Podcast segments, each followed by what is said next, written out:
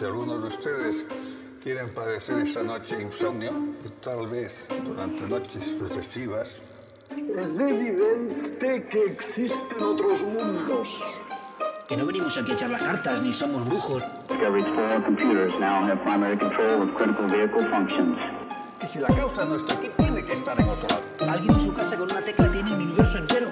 Porque yo he venido aquí a hablar de mi libro. Somos pasajeros de una bolita azul hacia algún lugar. No sabemos ¿Ya está? Sí. Jolín, tía, siempre igual. No me da la gana avisarte. Pues yo tenía una pregunta para ti, pero bueno, uh, cuánta Vale, información de repente. algo que me, quieres preguntar. A ver, ¿intro o pregunta? Eh, intro. Vale. Somos un podcast Dos amigas. y tenemos muchas dudas. Muchísimas. De hecho, yo estoy dudando. También podríamos ser A verás. Kim Possible ¿Sí? y Ron Imparable. Ya ves, es que hoy llevo el uniforme de Kim Possible, pero, eh, tía, el otro día llevaba la misma ropa y fui a buscar una foto de Kim Possible Sí. y el pantalón es verde, no es marrón. Sí, pero no sé por qué yo siempre lo recordaba Porque marrón. el marrón lo lleva la mala, creo. La que es como su gemela, pero que es mala. Sí, creo que, que, tiene el pelo negro. Sí. Que yo siempre pensaba que, que, acabarían liadas. No es por nada, pero esa serie fue como un despertar sexual para mí. Yo me di cuenta de que era bisexual viendo que imposible, porque madre mía. Tía, ella- ellas digo dos nada. tenían una química muy rara, ¿verdad? Sí. Bueno, la Pre- pregunta. Eso, la pregunta, dime.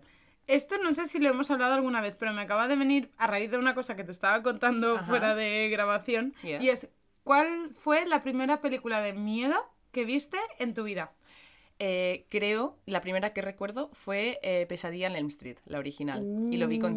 6 o 7 años con mis padres. ¿Qué dices? ¿Y qué tal la experiencia? Mm, Mal. Creo que lo, lo- lo hablamos Es que en el capítulo esa. de Slenderman, que Sí. yo vi esa película con 6 o 7 años y estuve como dos o tres meses después de ver la película como rayadísima, en plan que en cualquier momento me iba a aparecer Freddy Krueger por ahí. Me iba al baño, tía, y cuando estaba meando pensaba que me iba a salir del váter y que me iba a por Encima él era de sueños, que es algo... Sí, uh, claro, y mal, yo tengo parálisis de sueño. O sea, es algo que me ha seguido a día de hoy. No es por nada. Y además creo que las películas de Freddy Krueger igual están un poco basados en el lore de parálisis de sueño. Puede ser, ya cuando hablamos de la mujer de negro, Sí. nos dimos cuenta de que muchas de las películas Sí. y todo esto o sea, al final está influenciado. Sí. Pero me- ha gustado la, me ha gustado la pregunta. ¿Y la tuya? ¿Cuál fue la primera que viste? La mía fue, pues yo tendría 9, 10 años y vi Destino Final. Uh, En plan, Destino Final esa es de uno. reírte, esa es de, de causarte paranoias flipantes. Sí, ¿eh? y siempre recuerdo cuando vi Destino Final 5, que la vi en el cine en 3D. Vamos, salí del cine y pensaba que se me iba a caer eh, un- el mundo encima en general, Yo ¿eh? creo O sea, que no he visto ninguna, ¿vale? Pero he visto escenas. Y solo por ver escenas, yo sí voy en coche y voy por autovía. Y tengo delante un camión que tiene leña y mierdas así, en plan cosas que se pueden caer o tubos de estos de metal o lo que sea, siempre le digo a, porque yo no tengo carnet, a la persona que está conduciendo le digo, por favor, quítate, quítate de detrás de esto porque es que me lo estoy viendo. Yo también, yo lo he vivido, yo lo he vivido de ir con mi padre, no sé, en algún trayecto muy largo, ver eso y decirle a mi padre, papá, adelántalo, por Sí, favor. sí, sí, me dijo, Jessica, no te emparanoies. Y yo, papá, adelántalo, por sí, favor. sí. Pero es, es- es- a mí me dejó traumita eso de, de que te mata la vida, ¿sabes?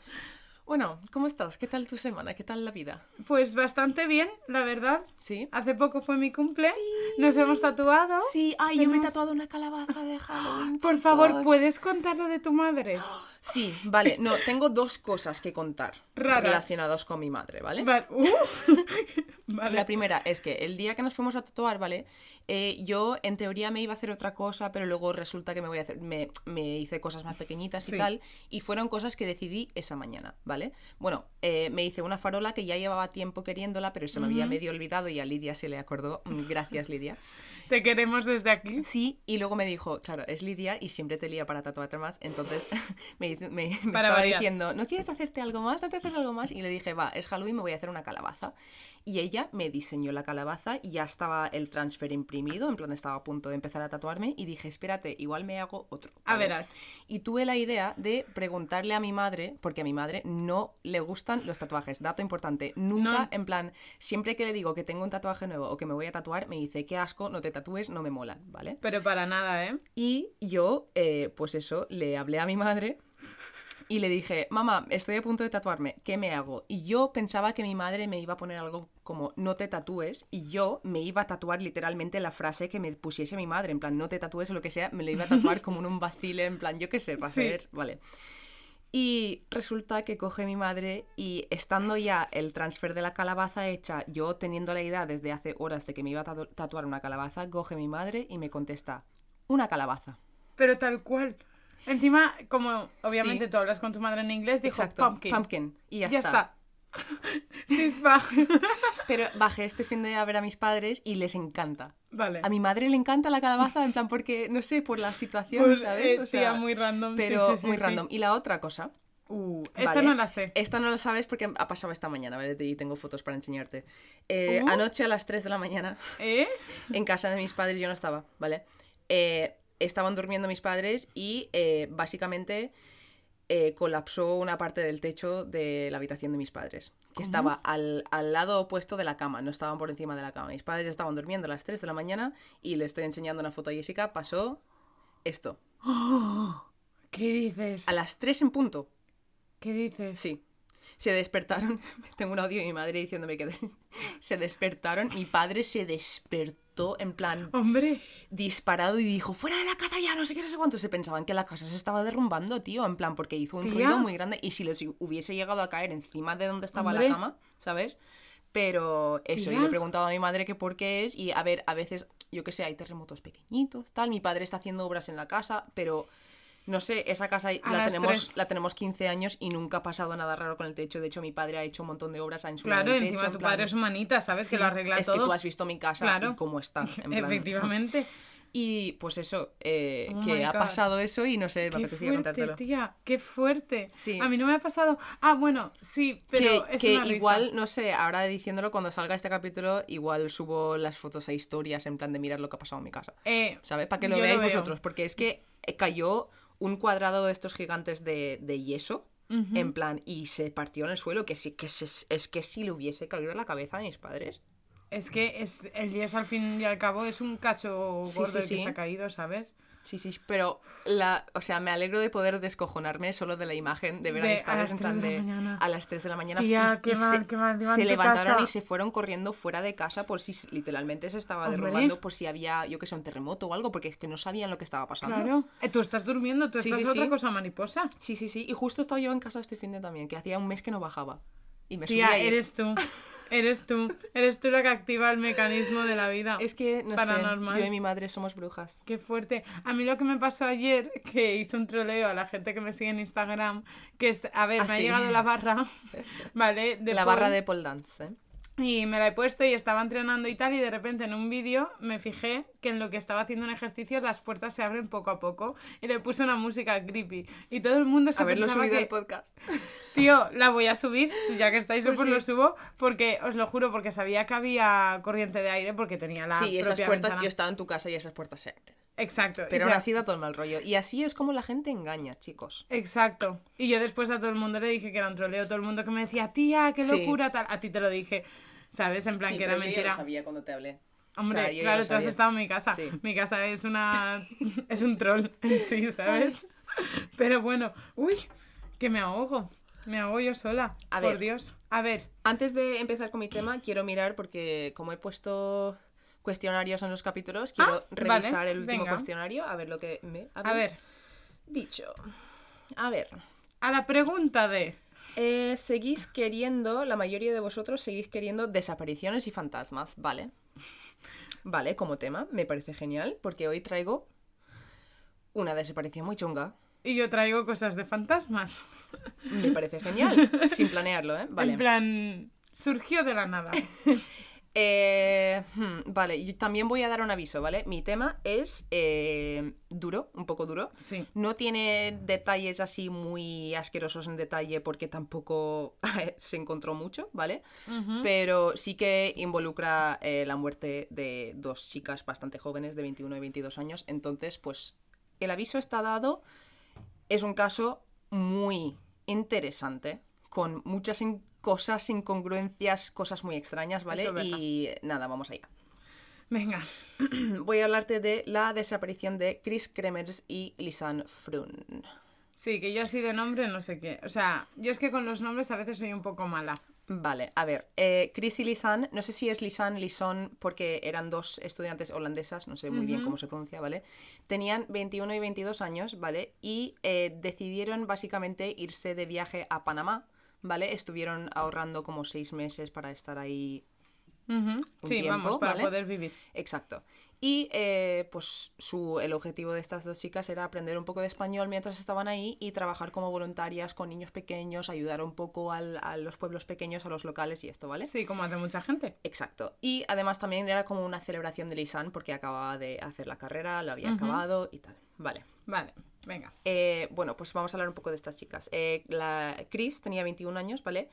Y sus amigos la describen como una persona bastante abierta, creativa, muy responsable, ¿vale? Y a Lisanne, sus amigos la describen como una chica muy optimista, súper inteligente y con muchas aspiraciones en la vida. Vale, que personas estables. ¿no? Personas bastante estables, ¿sabes? Que habían acabado sus carreras, estaban haciendo su viaje bien merecido con el dinero que habían ahorrado, vale. Perfecto.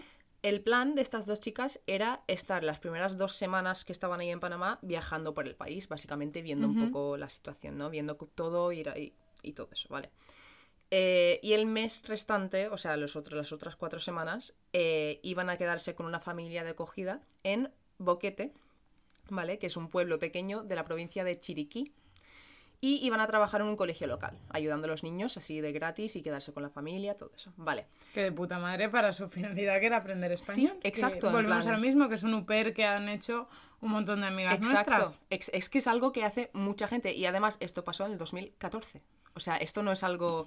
No ¿sabes? eran de los primeros supers. Exacto. rollo, ya teníamos experiencia con el Exacto. asunto. Vale, pues em, llegaron a Panamá el 14 de marzo de 2014, ¿vale? Eh, y estuvieron viajando por el país esas primeras dos semanas y luego el 29 de marzo llegaron a Boquete. Vale. Eh, cuando llegaron ahí resulta que el colegio donde iban a trabajar eh, no las podían acoger hasta la semana siguiente, entonces tenían, estaban un poco chof porque querían estar ya ahí, pero bueno, tenían una semana para ver la zona, ¿vale? Que Eh, why not? Exacto. Entonces decidieron investigar la zona, irse de ruta por la zona, porque habían un montón, porque estamos hablando de zonas de selva y todo eso, ¿vale?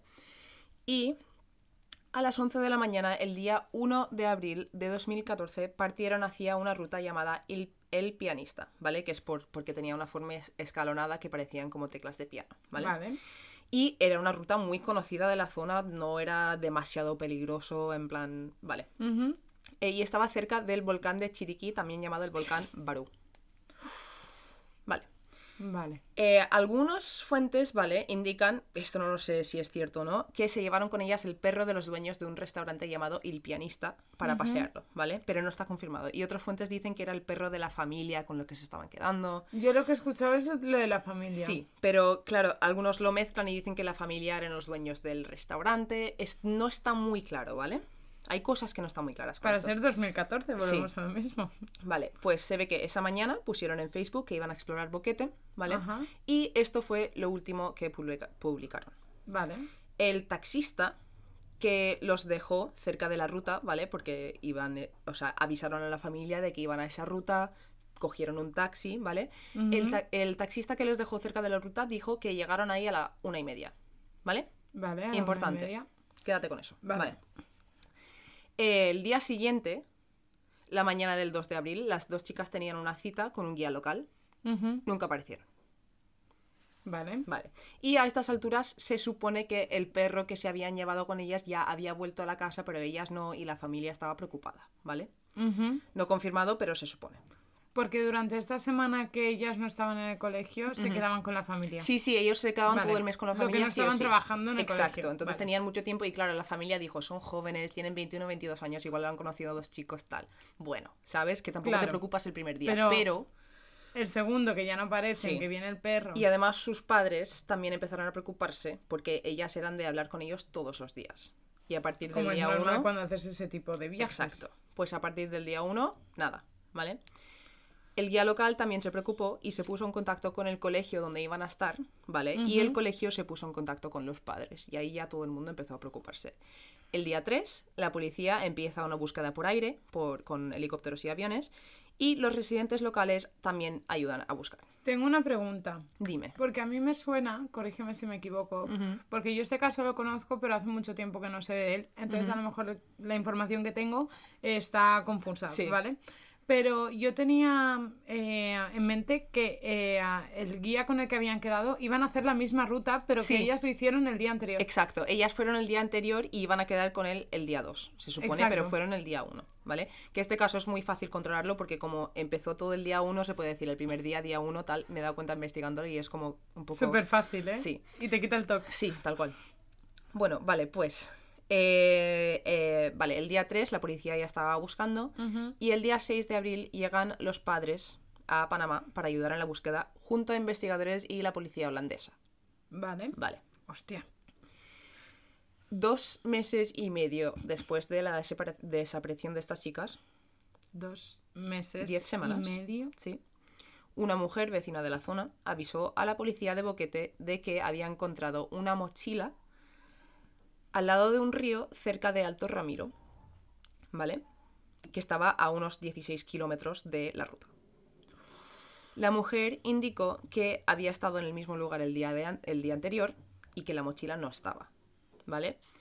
Fueron a ver a la mochila porque lo dejaron ahí, la mujer no lo tocó, y fue identificada como la mochila de Lisan. Tía. Pero qué canteo. La mochila no estaba mojada.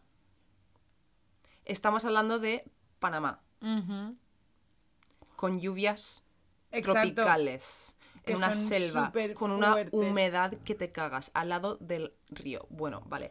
Todos los objetos que estaban dentro de la mochila estaban perfectamente secas también, Dios. ¿vale? Eh, y además la mochila estaba limpia, como si fuese nuevo, y llevaba dos semanas y medio en la selva. Dos meses y medio. Eso, dos meses y medio, perdón. Que O sea, aún es peor. sí. O sea, y lo que te iba a decir es que está hecho en plan a propósito. Sí. Se dejó ahí. Sí, O sea, yo lo primero que pienso es se Sí. dejó ahí. Va- vamos a mirar todos los lados de lo que es esto, porque tía, flipas, vale. Vale. Dentro de la mochila Ajá. eh, habían unas gafas de sol, dos pares de gafas de sol, ¿vale? Eh, una botella de agua vacía, Vale. dos móviles, una cámara, la tarjeta de seguro de salud de Chris y el pasaporte de Lisan. Sí. Eh, y dos sujetadores que estaban perfectamente doblados y posicionados en la parte de arriba de la mochila, como si fuesen lo último que se había metido. Y también habían 83 dólares dentro. Pero. Y todo en perfecto estado. Todo en perfecto estado. Pero Vale. también es interesante indicar lo que faltaba de la mochila, porque se sabía que llevaban con ellas una brújula, una navaja y un cargador solar para, los, para el móvil, pero eso nunca se encontró. Uh, y encima cosas bastante útiles Sí. en esa situación. Y además tampoco llevaban en la mochila la llave de la habitación donde se estaban quedando en la casa de la familia esta, en plan cosas que tendrían que haber llevado y también por qué llevas el pasaporte de uno y la tarjeta de salud de Claro, otro. ¿y por qué no llevas las dos cosas de las dos? Es lo primero que he pensado yo. Pero bueno, En plan- vale. La policía, eh, con todo esto que habían encontrado, eh, miró obviamente con detalle los móviles y la cámara. Vale. Eh, vamos a hablar un poco de los móviles. El mismo Venga. día que partieron hacia la ruta, intentaron llamar a los servicios de emergencia sobre las cuatro y media de la tarde. El mismo Vale. día, ¿vale? Tres horas después Sí. de haber salido. Primero llamaron al 112, Ujú. que es el número de aquí de los servicios de emergencia y también el de Holanda, ¿vale? Vale. Eh, pero no tenían cobertura. Luego intentaron con el 911, que es el de Estados Unidos, Sí. eh, pero tampoco tenían cobertura. Vale. Eh, estos dos números, ¿vale? Estés donde estés, siempre te van a redireccionar a los servicios de emergencia de tu Claro, zona. Siempre, o sea, siempre. eso plan- teóricamente no es que, aunque es, no es tengas universal, en plan, es un número distinto, pero si tú lo llamas fuera de tu país a tu número, te redirecciona al del país donde estás. Claro, siempre, ¿vale? claro. Y tengo una pregunta. Yo pensaba, corrígeme si me equivoco, pero esto ya a cosa mía. Yo pensaba que esos números funcionaban a pesar de que no tuvieses cobertura. No, no, tiene como. O sea, no lo sé por qué, porque yo pensaba que No, eran no, no. números mágicos. ¿Cómo va a funcionar si no tienes sé. Y yo qué sé, pero te lo juro Tiene que... que poder conectar a algún lado. Claro, y tiene todo el sentido del Sí, mundo, sí. pero por un momento es como que me ha roto un sueño. O a lo mejor una idea random que yo tenía en la cabeza, ¿sabes? Bueno, Qué pues. fuerte. Claro, eh, makes sense. Vale, los móviles eh, se apagaron eh, durante 14 horas después Vale. de hacer estas dos llamadas, ¿vale? Y el día 2 de abril eh, se enchufaron otra vez. Cada dos horas más o menos intentaban llamar o al 112 o al 911, ¿vale? Vale. Con el móvil de Chris o de Lisan, ¿vale? Eh, esa mañana, el día 2, justo antes de las 7 de la mañana, una de las llamadas conectó con el 112 durante un segundo, pero la conexión se perdió. Vale. Apagan los móviles otra vez, el día 2, durante 19 horas esta vez. El día 3 siguen intentando llamar cada dos horas, ¿vale? El día 4 hay menos llamadas y el día 5 el móvil de Lisanne se quedó sin batería. Hostias. Vale. El móvil de Chris, a partir del día 5, eh, sigue enchufándose y apagándose hasta el día 7 de abril. Y entre el 7 y el 10 estuvo apagado totalmente. El día 11 se enchufó a las 10.51 de la mañana y se apagó a las 11.51 de la misma mañana. Nunca se volvió a enchufar. Hicieron... Hicieron, duró una hora. hicieron un total de casi 80 llamadas que nunca llegaron a conectar. Dios. Y tengo una pregunta. ¿Se comprobó que ese lugar era un sitio que no tenía cobertura Sí, per se? sí. Vale. En plan, Eh, digo, no sé. Un detalle un poco preocupante de esto, ¿vale? Más de lo que ya lo es. Sí. Eh, el día 5, cuando el móvil de Lisanne se quedó sin batería, la persona que empezó a utilizar el móvil de Chris no sabía el código para desbloquearlo. Uh. Y yo creo que si llevas cuatro días atrapado con alguien y piensas que tu móvil se va, se va a quedar sin batería, pues el código ya lo sabes de la otra persona. Claro. Vale. Eh, Y te todos, lo memorizas, pero. a partir del 5, todos los intentos de desbloquear el móvil de Chris son erróneos. Aunque aún así se realizaron llamadas a servicios de emergencias porque, si tú no- eso sí que se puede. puede hacer, exacto. Eh, los investigadores en un principio concluyeron que a partir del día 5 la persona que tenía el móvil de Chris lo más seguro es que no era Lisan. Claro, ¿y quién era? En medio de la selva. Ya, pero salvaje. seguían intentando llamar a los servicios de emergencia, que es lo que... Es que... mm, vale. Bueno, Y si las encontró a alguien y ese alguien fue a buscar ayuda, no llegó y Yo se arrepiente. Ese... Sí, Oh. vale. Tiene Eh, muchas como. muchas esos son los móviles, ¿vale? perspectivas. Ahora vamos a la cámara. Sí. Eh, la cámara era un Canon PowerShot SX270HS, ¿vale? Se puede buscar el modelo. Vale. Dentro de la cámara se encontraron 138 fotos, ¿vale? Vale. Eh, de, de esto, de estos tiempos, porque tenían también fotos del viaje de las semanas de antes, ¿vale? Pero los que nos interesa son estos 138, Vale. eh, que empezaban el día 1 de abril. Que es cuando empieza toda la movida a la una y media. Todas estas fotos están en internet, cualquier persona las puede ver. Hay una compilación en YouTube que literalmente es foto tras foto tras foto, las podéis ver, ¿vale? Vale. No lo recomiendo, da un poco de mal rollete. Si sabes, si vas a escuchar el capítulo, no vas a querer ver las fotos. No, no sale nada asqueroso en las fotos, ¿eh? Bueno, mm, debatible. Eh, el primer grupo de, de fotos de la cámara, ¿vale? Vamos a agruparlos. eh, son bastante normales, ¿vale? Son algunas selfies de las chicas en la ruta, eh, fotos de las vistas de esa mañana del 1 de abril, posando juntas, en plan contentas, Todo sonriendo normal. todo el rato, ¿vale? Fotos de cascadas, todo eso. Todas las fotos que salen están sonriendo, ¿vale? Y al ser una cámara digital llevan la hora y la fecha. Sí. Según la cámara, todas las fotos se hicieron antes de la una y media. Y el taxista había dicho que las dejó ahí a la una y media. Pero todas las fotos están ya hechas dentro de la ruta, antes de la una y media.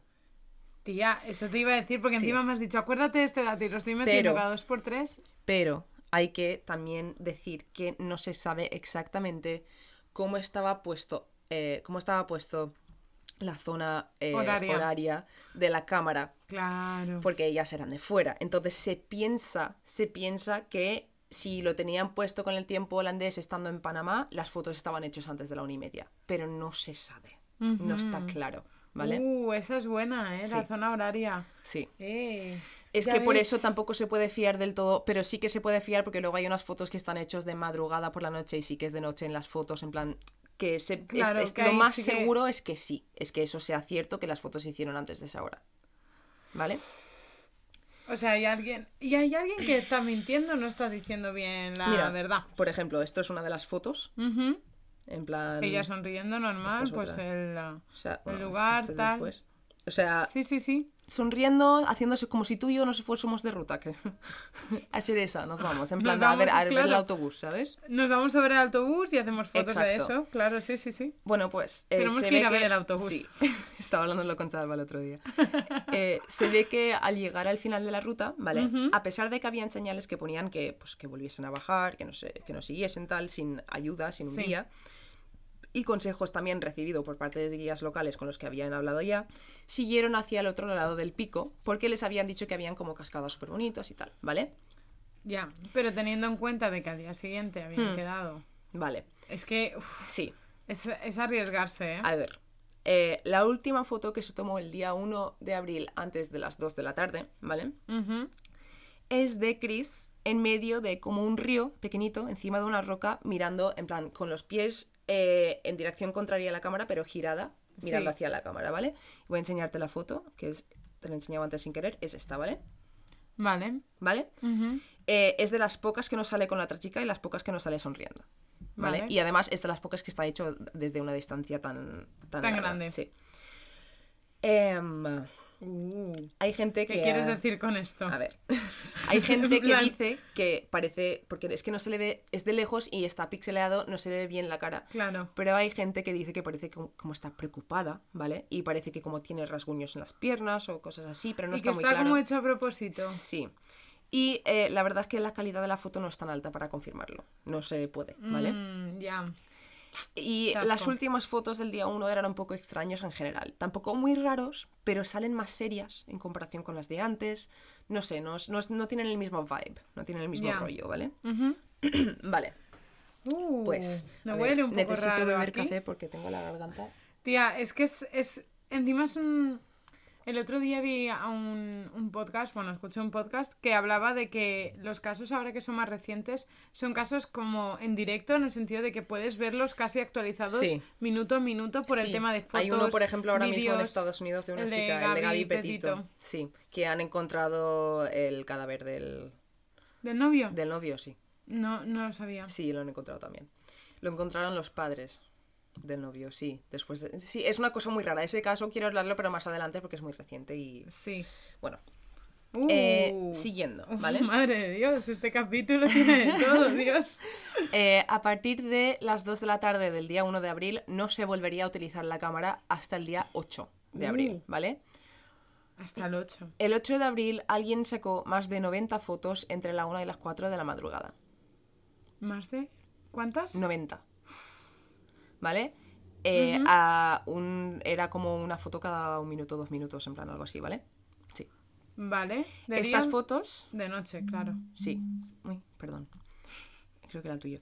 Estas fotos son escalofriantes, ¿vale? No tienen nada de, pues eso, ¿En qué sentido? ¿sabes? Vale. La mayoría de las fotos son a la oscuridad, a los árboles, eh, a la selva, a las rocas, ¿vale? En plan, voy a enseñarte una, por ejemplo. Esta es una de las fotos que se tomó con la cámara. Sí, es. Nada, la montaña. En Pero plan, es la que selva. piensa, miras esta foto y piensas que llevan, llevan, llevan ocho días ahí fuera. ¿Qué están haciendo, haciendo? En plan, y están a la una de la... ¿Sabes? Y Es- cada minuto, sí. cada dos minutos, ¿sabes? En plan, Sí. parece que están intentando. Y mira, hay fotos rollo Blair Witch. En plan, esta es una de las fotos que es una roca que tiene como una ramita con papeles Ajá. encima. Hay muchas teorías, ¿vale? Muchísimas. Vale. Eh, una de las cuales es que estaban intentando sacarle fotos a alguien que les perseguía. Eh, otra es que estaban intentando ver con el flash. Claro, aunque esa es la esto que no tiene pienso. sentido. No, no, no. Mucho, todos los expertos dicen que no, tía, porque tú- si tú estás en la oscuridad, tus ojos se han, oscu- se han acostumbrado a la oscuridad Claro. y pones un flash, te vas a quedar ciega. En plan, no te sirve de nada, no ves nada, literalmente. En plan, no vas a ver. Es como salir de la cueva, del batón. no ves nada. Y si le haces una foto. Claro, y luego miras la foto. registro. Luego puedes mirar la foto. Eso es lo que he pensado yo. Haces la foto, miras la foto a Claro. ver lo que hay. Para ver si estaban al lado de algo que se iban a caer, para ver Claro, por dónde o, iban. claro, o ellas se tapan los ojos en lo que hacen la foto Sí. porque es hacer una foto recto, simplemente Exacto. aprietas el botón Es de que, y además, y ya está, muchas de las fotos son súper desorientan. En plan, no, no está muy claro si están hechos hacia arriba, hacia abajo, hacia... Sí, ellas están sentadas de sí, pie. No salen ellas en las fotos. Es todo al bosque, a la selva, a rocas, ¿vale? Llevando Pero... ocho días por ahí. Uy, se me Sí. están poniendo los pelos de punta, tía. Vale, eh, no hay ninguna teoría que explique las fotos perfectamente. No hay ninguna que los- lo explique, ¿vale? Eh, muchas de las fotos parece que tengan como orbes flotando, que ha hecho surgir una teoría de que habían espíritus Sí. del bosque, no sé qué. Bueno, Vale. sí. Eh, no faltemos el respeto así. Eh, no, a ver, lo, lo digo, la, se puede pensar en plan que fue tal, pero mm, creo que fue algo incluso más siniestro todavía. Que hay que pensar que el, el ser humano es capaz de hacer cosas muy asquerosas. Eh, Quiricua. Eh, Vale.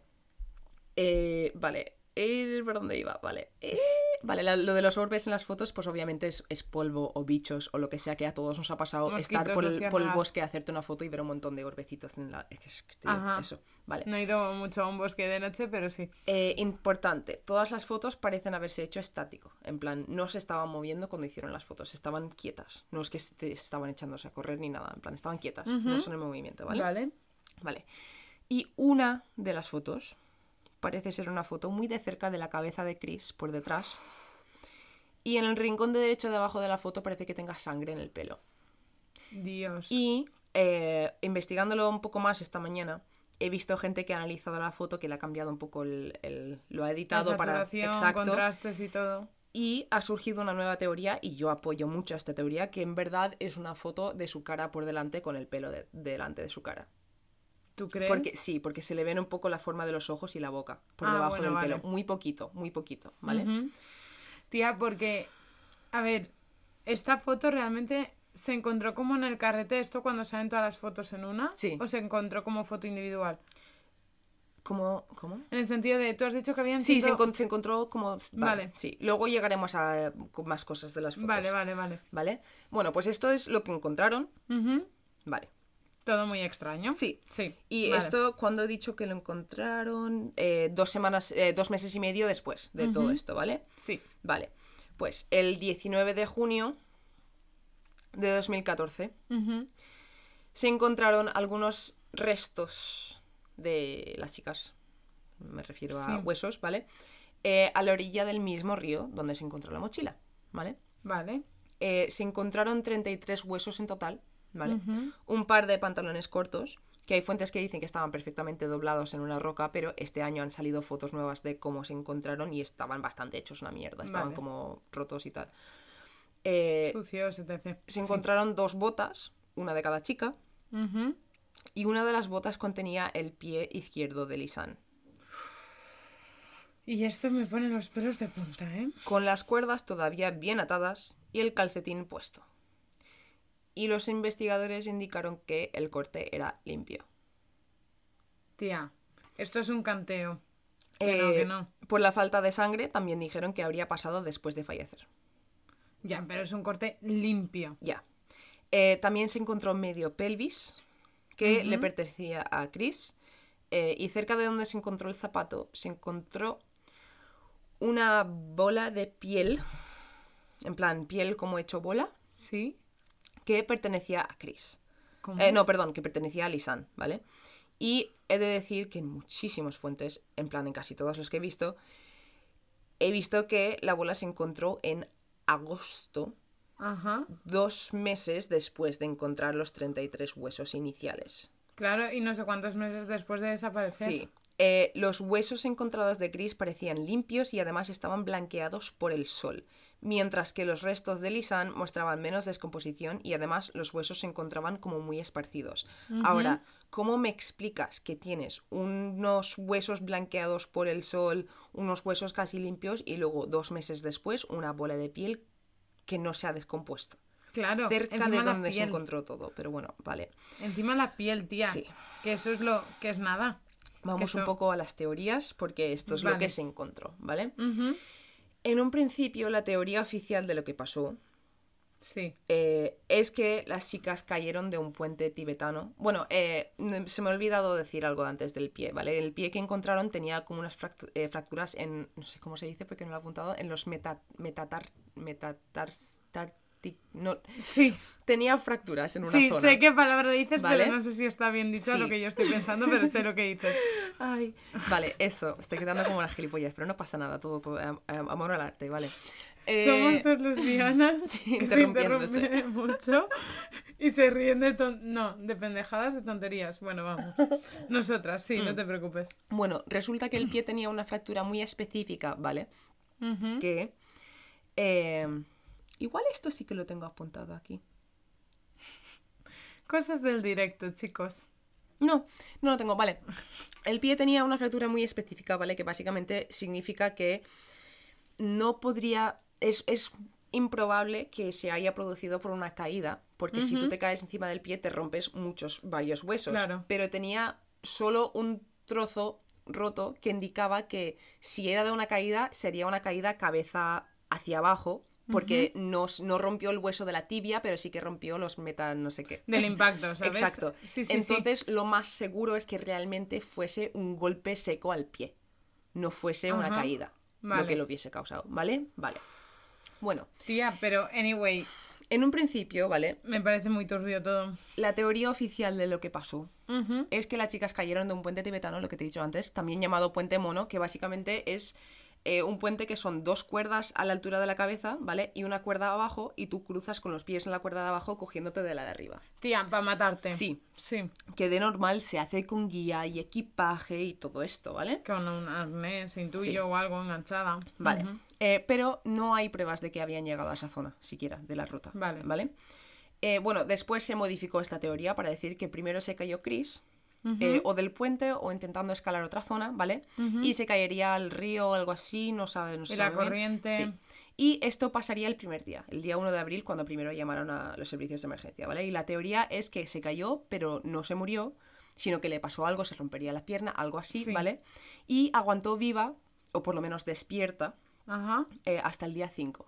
Vale. Las dos chicas juntas, llamando a los servicios de emergencia. Y cuando Chris o falleció o entró en coma o lo que le pasase por, la, por lo que tenía, eh, se quedaría con su móvil desorientada porque obviamente lleva cinco días sin comer, cinco días sin beber, en plan... Eh, pero no sabía el código del móvil, que eso a mí me parece extraño. Claro, Tú porque y yo ya nos vemos en esa situación y lo primero que te digo, tía, esto es mi código o me lo quito te directamente. lo quitas en un segundo. Sí. En plan, es que esa es la parte que no me Vale. cuadra mucho. Y además, es lo que tenían una cámara y tenían móviles con cámara. No dejaron ningún vídeo de estamos aquí. En plan, yo qué sé, yo sí me veo en un sitio que sé que me voy a morir, que no voy a salir de ahí y tengo un móvil encima, le grabo un vídeo a mi madre, tío. Claro. ¿Sabes? Algo. Sí, y más, a ver, puede ser muy optimista, pero ya estás viendo que después de Sí. tres días eh, la situación no está mejorando, Sí. ¿sabes? Yo también haría Bueno. algo de eso. Eh, y en esta teoría, las fotos que se hicieron el día 8, ¿vale? Se, se piensa que era un último intento de señalar y buscar ayuda con el flash, por si estuviesen pasando aviones o lo que sea, ya que la batería del móvil se estaba agotando en ese momento. O eh, era un intento de señalar o de hacer fotos de dónde estaba el cuerpo de Chris en caso de ser rescatada Lisanne en algún momento para poder volver. Eso era una teoría, ¿vale? Claro, pero yo tengo una pregunta Dime. y es, ellas habían salido con más cosas que en ese momento ya no tenían. O sea, ahí debe, o sea, ahí también ha pasado algo Pero es que piensa que es que no se han encontrado muchas cosas de las muchas partes Claro. de todo, en plan... de la historia. O sea, Sí, la sí, historia sí. está como súper incompleta en ese aspecto, ¿no? Pues vamos a hablar un poco de eso. Uh, Vale. qué madre de guaboras. Todo eso fue la teoría de la policía, ¿vale? Ahora, hay muchas cosas que no tienen sentido. Ni explicación. Eh, los vecinos de la zona dicen que la ruta está muy bien marcada, pero muy bien marcada por muchísimas zonas y es que es muy raro, muy, muy raro que alguien se pierda ahí, ¿vale? Vale. Los amigos de las chicas dijeron que nunca se atreverían a cruzar un puente tibetano, nunca harían algo así sin un guía, son muy responsables, no harían nada así, ¿vale? Claro, y encima mira el background que tenían, que eran Sí. chicas que habían ahorrado para hacer ese viaje, que querían hacer un voluntariado, o sea, que no son Sí. gente que va a lo loco, ¿sabes? Vale, eh, también eh, tengo muchas preguntas que te voy a hacer ahora, pero también hay una cosa que no he dicho antes que es importante, ¿vale? En la cámara, ¿vale? Hay evidencias de que durante el día 1 de abril, acercándose a las 2 de la tarde, una de las fotos que se hizo se borró. Vale. Y eso era la única vez en todo el viaje de todas las fotos que tenían que se había borrado una foto, Ajá. ¿vale? Y no ha habido manera de ver. No, y era una foto que se tomó ese mismo día, en ese mismo momento. Se tomó y se borró. En plan, no se, se- no se sabe muy bien el Tía, tiempo, ya, pero pero, si era una la foto de ese día. Ya, Y tienen fotos feas en el sentido de. ¿Sabes? Lo curioso de esto. ¿vale? Es que Más. el modelo de cámara que tenían, Sí. ¿vale? Resultaba tener una particularidad a la hora de borrar fotos. Y es que si se borran desde la cámara, luego se pueden recuperar por archivos que deja atrás la cámara de un ordenador. Sí. Y la única manera de borrar una foto del todo de esa cámara era conectándolo a un ordenador y borrándolo desde ahí. Y no me jodas. Que va por ahí. No. Es, es porque no pudieron recuperar la foto. ¿Y qué iba? ¿Alguien con un ordenador? A borrar esa foto. Entonces implica que había alguien, porque ordenadores en medio de la selva no hay. Ordenadores en medio de la selva no hay, pero igual la policía sí que tiene ordenadores. ¿Quién tuvo acceso a la cámara al encontrarla? Uy, uy, uy, que por ahí me ha salido por una que no, yo no me esperaba. Ah, tengo cosas interesantes para contarte con eso. Pero bueno, Uh. eh, voy a hacerte preguntas. Voy a hacerte preguntas. ¿vale? venga, va. Me gustan las preguntas. ¿Cómo apareció la mochila seca, en perfecto estado, a la orilla del río a 16 kilómetros de la ruta después de semanas de lluvia intensa? Esa es una pregunta, ¿vale? Vale. Eh, es- estas preguntas, si quieres contestarlas, sí, sí, no, no, porque son. son- Vale, yo es que para mí, esa, para mí esa ya no tiene explicación. Sí, o sea, vale. para mí eso es, a- es algo que se ha hecho a propósito. ¿Por qué dejaron de tomar fotos durante siete días? Porque estaban en un sitio que ellas consideraban más estable y pasó algo rollo, alguna lluvia muy fuerte, una ventisca o algo que tuvieron que moverse, entonces ya era un poco más complicado de... ¿Siete días? Tía, es que son siete días, son un puñado de tiempo, ¿eh? Eh, ¿Por qué no intentaron mandar, aunque fuese un mensaje de texto? ¿Por qué solo llamaron a los servicios de emergencia? ¿Por qué no llamaron a sus padres? ¿Por qué no intentaron llamar a nadie más, ni mandar un mensaje, ni grabar un vídeo con el móvil, ni nada? Por el shock. Cada uno en el shock puede reaccionar distinto, ¿no? También. Porque llevaban encima el pasaporte de una y la tarjeta de salud de la otra. Eso tampoco tiene explicación. Yo quiero pensar que es como la gente que a lo mejor no ha cogido el DNI, pero ha cogido el carnet del coche. El, carne- el Sí, carnet de conducir, en plan también. que tienen algo de También. identificación encima. Es como no que yo, la- que, no- que yo a veces llevo el pasaporte encima, sí. es. Exacto. Eh, ¿Por qué llevaban encima.? eh, no, eso es lo que he dicho antes. eh, porque los huesos de una estaban prácticamente limpias y blanqueadas por el sol y de la otra no. Que esto sí que tiene explicación, porque si los huesos de una estaban en el río con el sol dándole y tal, vale. Pero piensa que estamos en una selva. Es que estamos en una selva. La no humedad en- sí, pero el sol no está pegando, no hay No es- espacios abiertos muy Claro, no grandes. es el mismo rollo. Que Sí. no, que no. Eh, vale. Más preguntas. Eh, ¿Por qué encontraron una bola de piel que no se había descompuesto a la misma velocidad que todos los demás restos a dos meses después de encontrar los primeros huesos? Tía, he de decir que este dato yo no lo sabía o yo no lo recordaba, pero me ha puesto los pelos de punta. Esto no tiene puta explicación. Eso es que Es lo ha dejado alguien igual como lo de la mochila, tía. No hay ninguna sola teoría de todas las que existen que explique todo. Todo junto. Todo junto, ¿vale? Una, eh, estoy ya casi acabando, ¿vale? Tranquila. Una de las teorías más creídas por la gente, ¿vale? Es que se encontraron con alguien en el bosque que quiso hacerles daño, básicamente. Puede ser, ¿vale? Eh, dentro ¿Qué de esta teoría entra la idea de que alguien les estaba persiguiendo por la selva o que las tenía atrapadas en algún lugar de la selva, ¿vale? Vale. Y que sabía que no tendrían cobertura, entonces les dejó quedarse con, con el móvil y eh, la foto de la cámara se borró porque igual les, le hicieron una foto a él cuando se lo encontraron el día 1 Ujú. y lo borró. No sé. Vale. Hay una teoría muy apoyada que hace referencia a la corrupción de la policía de la Yo zona. te iba a preguntar por esa, en plan, porque antes me has dejado ahí con el, eh, con el con la boca. El taxista que les llevó, a ver, hay muchos, muchísimas guerras de territorio y de gangs y de. Claro, porque yo había pensado la mafia. Sí, en plan. efectivamente, hay mucha mafia ahí, ¿vale? Vale. El taxista que los llevó esa mañana. ¿vale? Eh, un año después de todo esto, apareció ahogado en un río bajo circunstancias muy, muy, muy extrañas. No huele un poco raro aquí. Es que siempre que me cuentas algo de esto, tía, me viene esa frase a la cabeza. Porque, Y a verás, hay cosas curiosas sobre el guía que había quedado con ellas también. eso no lo sé yo. ¿vale? Encontré en Reddit eh, una persona que hizo una investigación bastante profunda del guía con el que iban a quedar, ¿vale? En plan que miraron, mirar- lo miraron, Amo a ¿vale? la gente. Y se pueden ver sus reseñas en Google. Se pueden ver las reseñas de este hombre en Google, ¿vale? Vale. Casi todas las reseñas son de grupos de familias, parejas, grupos de amigos, son de cinco estrellas, en plan, este tío es súper bueno, me enseña todo, es súper... Na. Menos las únicas reseñas negativas de una estrella que tiene este señor son de mujeres que iban solas.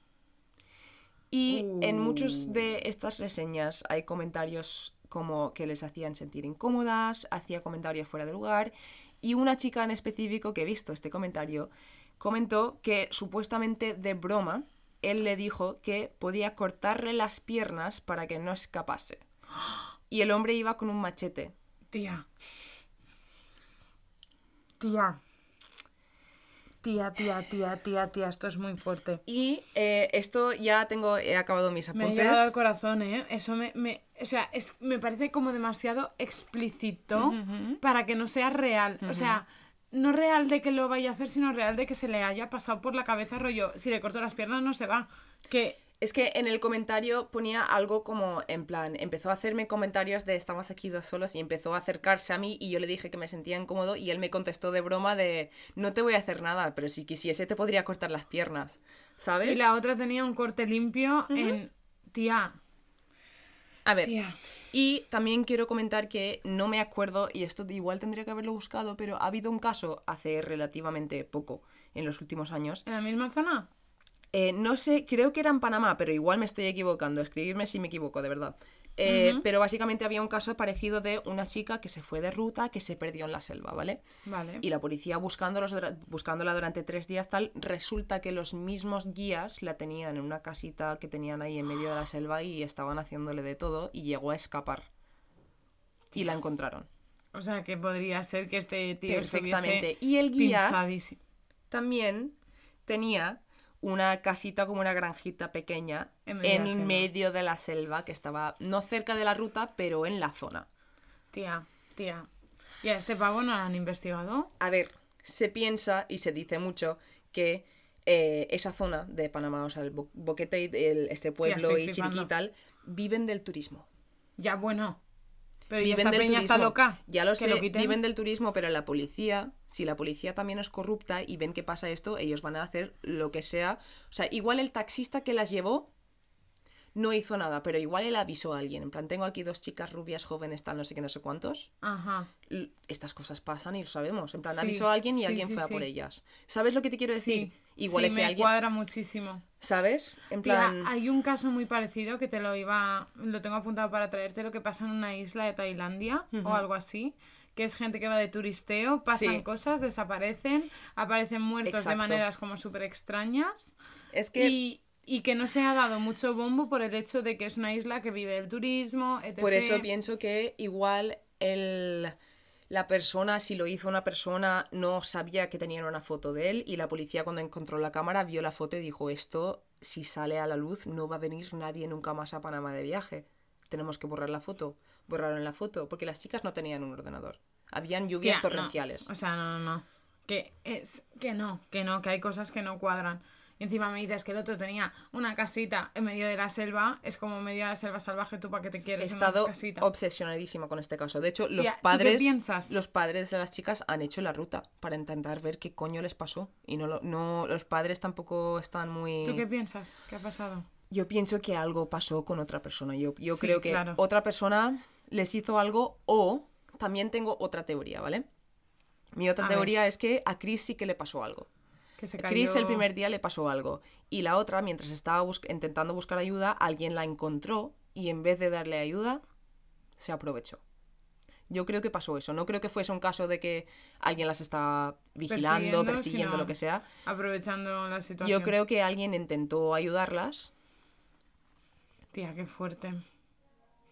Qué, qué mal cuerpo, o sea, es que me parece un caso que encima no tenemos nada como aquel que dice, o sea, Mm. que hemos tratado casos que son súper más sangrientos y en plan la y además, negra. imagina. Este que tiene menos información. Es, que me estoy imaginando que alguien las encontró, imagina que las está diciendo, sí, sí, os voy a intentar ayudar. Y cogen los móviles de las chicas y dicen, mira, si estoy llamando a los servicios de emergencia, pero sabe que no hay cobertura, imagina que sin querer conecta una vez y el segundo ese de conexión no era que se había perdido la conexión, sino que el... Él lo estaba haciendo de coña, Sí. rollo, para vacilarlas. ¿Sabes? No sé. No sé, se me, se me pasan muchas cosas por la cabeza.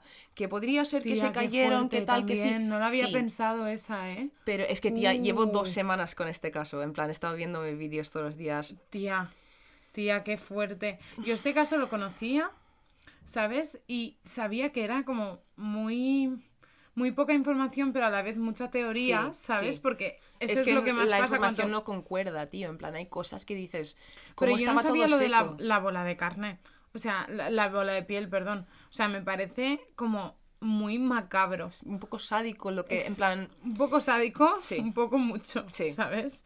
En plan, eso es, tía. Y me da igual que sea post-mortem. Es que post-mortem me parece aún más sádico. Que tienes un cadáver y no te has quedado en shock y le estás... Tía, no, no. Uf, qué fuerte. Sí, es que me alegro ya de ¿Estás haberlo bien soltado. mentalmente? Te lo juro, ayer, ayer cuando lo, porque lo acabé de investigar Tía. anoche. Y deja un poco de mal cuerpo, en plan, porque me he visto todas las fotos y además me he visto análisis de las fotos de la gente, en plan, típico que hay un círculo rojo y, un- y una flecha, en plan de, ¿qué es esto? ¿Sabes? Y la mayoría son una mierda. La única que me he llegado a, a ver de verdad y que creo que tiene algo de que se puede respaldar con cosas es el de, el de que se supone que es la, la parte de detrás de la cabeza de Chris, pero yo creo, porque además, siendo ¿Tú mujer piensas que es y de atrás o de delante? Yo creo que es de delante. Vale, Porque si ves, es que voy a buscarte esa foto. vale. Eh, Me parece bien. Más que nada porque yo siempre he escuchado que era de detrás y yo lo que he visto es como pixelado, Vale, ¿sabes? esta es la foto. ¿Vale? Esta Sí. es la foto. Y dicen que es la parte de detrás de su cabeza, ¿vale? Pero, ¿ves cómo cae el pelo? A ti, no, parece la frente. ¿A ti no te parece que es como pelo caído por la Sí. frente? Y mira, esta es una de las análisis, por ejemplo. Claro. O sea, sí. es que está de lado. ¿Y por qué le hizo una foto así? Pues igual estaría muerta ya. Mira, esto es una foto que la lo han editado. Lo han bajado, le han bajado la composición y se le ve la cara, se le ve la oreja. Tía. Ay, ay, ay, ay, ay, ay, ay, ay, ay, qué macabro todo. Sí. Y yo creo que esa Tía, foto. no, no, no. Yo creo que hizo esas fotos pensando que igual podría escapar y llevar a alguien al cadáver de Chris. Para intentar, por lo menos. ¿Sabes lo que te quiero decir? En plan, porque yo, si me pierdo contigo en el bosque y tú te mueres, lo siento. O si yo me muero, Sí, yo haría y algo una de las dos va a ser rescatada, yo haría algo para acordarme de dónde está tu puto cuerpo, tío, para poder O pintar una piedra Exacto, o, algo o si llevo algo en plan, coger otra piedra y marcar haría, una tío, piedra, ¿sabes? En plan, o un árbol o ir... O si estás que no puedes moverte y yo me puedo escapar, te saco, hago, hago lo que sea para poder encontrarte otra vez y salvarte, Hombre. ¿sabes? En plan, yo creo que fue una situación así ese momento. Pero claro, no soy nadie para opinar de estas cosas. Claro. En plan, pero es. es... Y encima las fotos de las piedras son todas las mismas piedras, Sí. rollo, que no es ellas que van caminando y se paran Sí. a hacer fotos. Sí, ¿Sabes y que- además hay expertos de la zona que han hecho la ruta muchas veces que es que les cuesta saber dónde están hechas las fotos. En plan, miran como las si no fotos y estuviesen en esa ruta y estuviesen sí que están lejos. ahí, pero es que es muy difícil. En plan, hay muchas Claro. teorías de dónde podrían ser las fotos. Es que pero es no una piedra, claro. loco, en plan, ¿cuántas piedras pueden haber? ¿O cuántas palmeras? ¿O Mm. cuántos setos? Sí. En plan... cuán- Y nada, Uf, hasta tía, aquí lo que yo tenía for you. Me parece brutal. Porque aquí había muchas cosas que yo no sabía y me has dejado eh, alucinada. Qué fuerte, qué fuerte. Mira, ¿no queríais desaparición? Joder, me ha dejado mal cuerpo, te lo juro, ¿eh? En plan, Imagina investigarlo, tía. tía, Y mirarme todas las fotos. Y. yo las fotos algunas sí que las había visto. Sí. Y estas típicas de señaladas y Sí. tal, y es como, una mierda. Sí, las clickbait. Sí, tal cual. Ay, bueno, espero que tú tengas algo que me vaya un poco a sacar de esta miseria en la que me he metido. Sí, Vale. porque yo te vengo a traer algo que en verdad no sé por qué tú no lo has tratado, porque son experimentos raros y fantasmas. Es que yo de esto sé muy poco. En plan, cuando me dijiste. Porque sí que me dijiste el Sí. nombre de la cosa y te dije, hostia, sí. Pero solo sé un poco de lo que va, no, no sé nada de detalles. Vale, yo hoy te vengo a hablar de la Sociedad para la Investigación Psíquica y el experimento Philip, ¿vale? Que Yes. me parece una fucking locura. Yo pensaba que iba a ser corto, pero, o sea, no es extremadamente largo, pero es mucho más, o sea, tiene mucho más allá. Fue mucho Sí. más en serio de lo que yo pensaba, Sí. ¿vale? Sorpréndeme. A ver, voy a empezar un poquito comentándote qué es la Sociedad para Sí. la Investigación Psíquica, para Yes. entender un poco de dónde nace, porque hay un montón, pero esta es como la primera o como la madre, ¿no? La que se considera la madre. Bueno, pues la Sociedad para Investigación Psíquica es una organización sin ánimo de lucro del Reino Unido. Su propósito declarado es comprender los eventos y habilidades comúnmente descritos como psíquicos o paranormales. Vale. Soy yo. Sí, es que pintas mogollón aquí. En plan, Es que, a ver, que deberíamos de estar en este equipo. Lo hemos hablado alguna vez en el podcast, Sí. pero es que de verdad, y ya no lo digo, es que de verdad tengo cosas extrañas de decir que yo que sé, a veces me pongo un capítulo random de CSI y están haciendo un caso y resulta que la fecha que sale en el capítulo Es el mismo es día. el mismo, la misma fecha en la que estoy viendo el capítulo. En plan, tengo unas coincidencias muy extrañas en la vida que la gente siempre, sin decirlo yo, me dice, tía, eres una bruja. Tía, deberíamos de estar en este equipo. Me encanta, o sea, me encanta. yo aviso número uno. En España, spoiler, hay tres. Dos en Madrid y uno en Barcelona, o uno en Madrid y dos en Barcelona. Uno de esas, pero hay tres. Sí, eh, sociedades de Eh, estas. me uno. Me recordó un poco a los masones y tal, pero random, en plan, porque es súper aleatorio, ¿vale? Eh, bueno, esta sociedad se describe a sí misma como la primera sociedad en llevar a cabo investigaciones académicas organizadas sobre experiencias humanas que desafían los modelos científicos contemporáneos. Vale. ¿Vale? Sí, como la gente este que puede doblar, eh, doblar cuchillos y mierdas así. Efectivamente. Cucharas. Entonces, ¿cómo se originó esta sociedad? Pues a raíz de una discusión. Antes, que me parece ya muy aleatorio también. A raíz de una discusión entre el periodista Edmund Rogers y el Sí. físico William F. Barrett en el otoño de 1881. Me encanta. O sea, hace eh, 800 años, Sí, como sí, que, sí. que dice. A raíz de esta discusión se celebró una conferencia los días 5 y 6 de enero de 1882 en la sede de la Asociación Nacional Británica de Espiritistas, en el que se propuso la fundación de la sociedad que se constituyó eh, formalmente el 20 de febrero de 1882. O sea- Eh, estoy flipando, quiero pertenecer a este grupo. Eh, el 20 de febrero tenemos que hacer alguna fiesta. en plan- Eh, tía, pues hay que ver si coincide con día de grabación y hacemos algo especial de espiritismo o algo hacemos así. una, hacemos una sesión aquí a ver si llegamos a conectar Tía, con no, alguien. no, no. O sea, me parece una locura porque esta peña se lo tomaba a risa, ¿eh? también te lo digo. Bueno, las áreas de estudio de la sociedad incluyeron muchas cosas. Y Sí. me acordé también de ti. Hipnosis, Vale. fenómenos de Reichenbach, que no sé qué leches es eso. Vale. Lo escribí porque ya tenía bastantes cosas para investigar, como para ponerme a investigar estas también. Apariciones y casas encantadas. Vale. Y los fenómenos físicos asociados con las sesiones de espiritismo. Vale. ¿Vale? Tipo lo de Verónica y sí, toda esta gente, sí, ¿vale? sí, sí, sí. Eh, bueno, los de la Sociedad para Investigación Psíquica debían introducir una serie de neologismos, ¿vale? Que han ingresado al inglés como telepatía, que fue inventado por Frederick Meyers, uno de los eh, señores que pertenecían a esta, a esta sociedad. Rollo, una palabra que gastamos ahora, en plan, entre comillas, Sí, sí. mucho, ¿sabes? Viene de un señor que estaba en un sindicato, bueno, un sindicato, en una sociedad masónica Me de fantasmas, ¿vale? Bueno, desde su fundación la sociedad ha estado presidida por todo tipo de mundos. Y digo mundo rollo de todo tipo de eh, ámbitos de estudio, ¿vale? Vale. Y te voy a es- describir a unos cuantos. Ok. Abogados, premios Nobel de Literatura, premios Nobel de Medicina y Fisiología, Lol. físicos, escritores, filósofos, clérigos, matemáticos, psiquiatras, criminólogos, zoólogos, what the fuck he puesto. ¿Zoólogo? Sí, y después he puesto astrofísicos, what the fuck por dos. En plan, Astrofísico, sí. Y el último presidente del que se tiene constancia es Chris Roe, que, bueno, Chris Roe, así españolizado, ¿vale?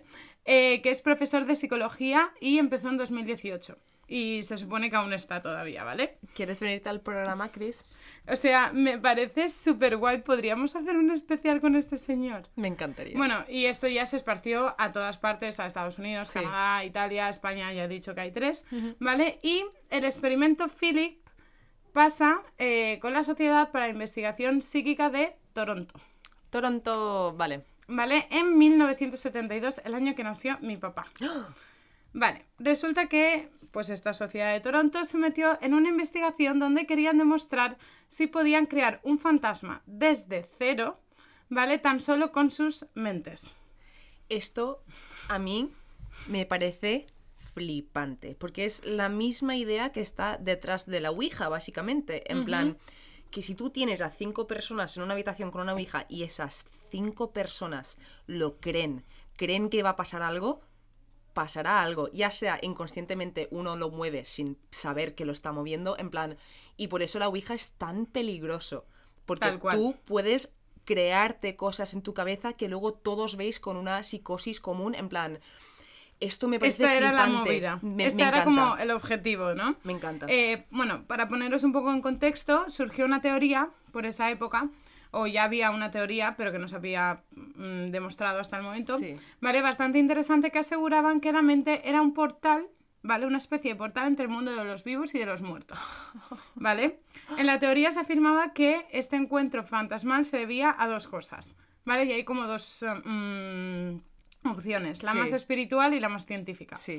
Vale, la más espiritual dice que la mente podría ser utilizada por los entes o por los fantasmas como eh, para ser interlocutores Como y mandar mensajes, exacto, a los vivos. Y como lo que hacían los mediums a principios del siglo XVIII también y el siglo XIX, o sea, perdón, del siglo XX y del siglo XIX, porque hacían eso básicamente como la que hablamos en el último capítulo, la, la ¿cómo se llama? Mona, no me acuerdo.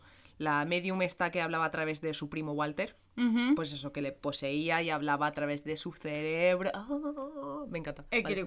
Y después está la teoría más científica, ¿vale? Ajá. Que es posibles alucinaciones. Es decir, imágenes que no existen, que llevaban a, ¿cómo decirlo?, materializarse y eran provocadas por nuestra propia mente. Sí. Vale, ¿cómo se explicaba esto? Porque, según la teoría, eh, había algo escondido en nuestro subconsciente capaz de realizar eso. Pero como ya sabemos que hay muy pocos estudios de, en profundidad del cerebro, puede ser una parte del cerebro que no hayamos todavía estudiado en profundidad que sea tenga ese poder de Sí. crear cosas que tú no, o sea, Sí. que al final los sentidos te jueguen mala al pasada. fin y al cabo, eso es una mezcla entre el sub- subconsciente y tu poder de imaginación y la cantidad en la que crees en la cosa en la que estás viendo. En un vídeo eh, me ponían el ejemplo de, ¿no te ha pasado, o no os ha pasado a todos, eh, estar en casa y pensar que te vibra el móvil y que no te y que no haya Eso es un síndrome. Eso es... Eso tiene nombre, no me acuerdo cómo se llama, pero es un- literalmente el síndrome del, del mensaje de texto o algo así, de tener el móvil en la- el bolsillo y estar 100% convencido de que te ha vibrado y cogerle y no tener nada. En plan, sí, sí, sí. Claro, en plan que al final son juegos que te Sí. hacen tus propios sentidos. Sí, de- O estar en casa y pensar que tu madre te llama y tu madre no te ha llamado. Exacto, en plan, esas Sí. movidas pueden pasar pues a gran escala Sí. con una parte del cerebro que no conocemos, sí. ¿sabes? Que, o sea, mis padres los dos son psicólogos, ¿vale? Y los dos también son un poco creyentes en las cosas, como ya hemos comentado que a ellos les han pasado cosas en casa que no saben explicar.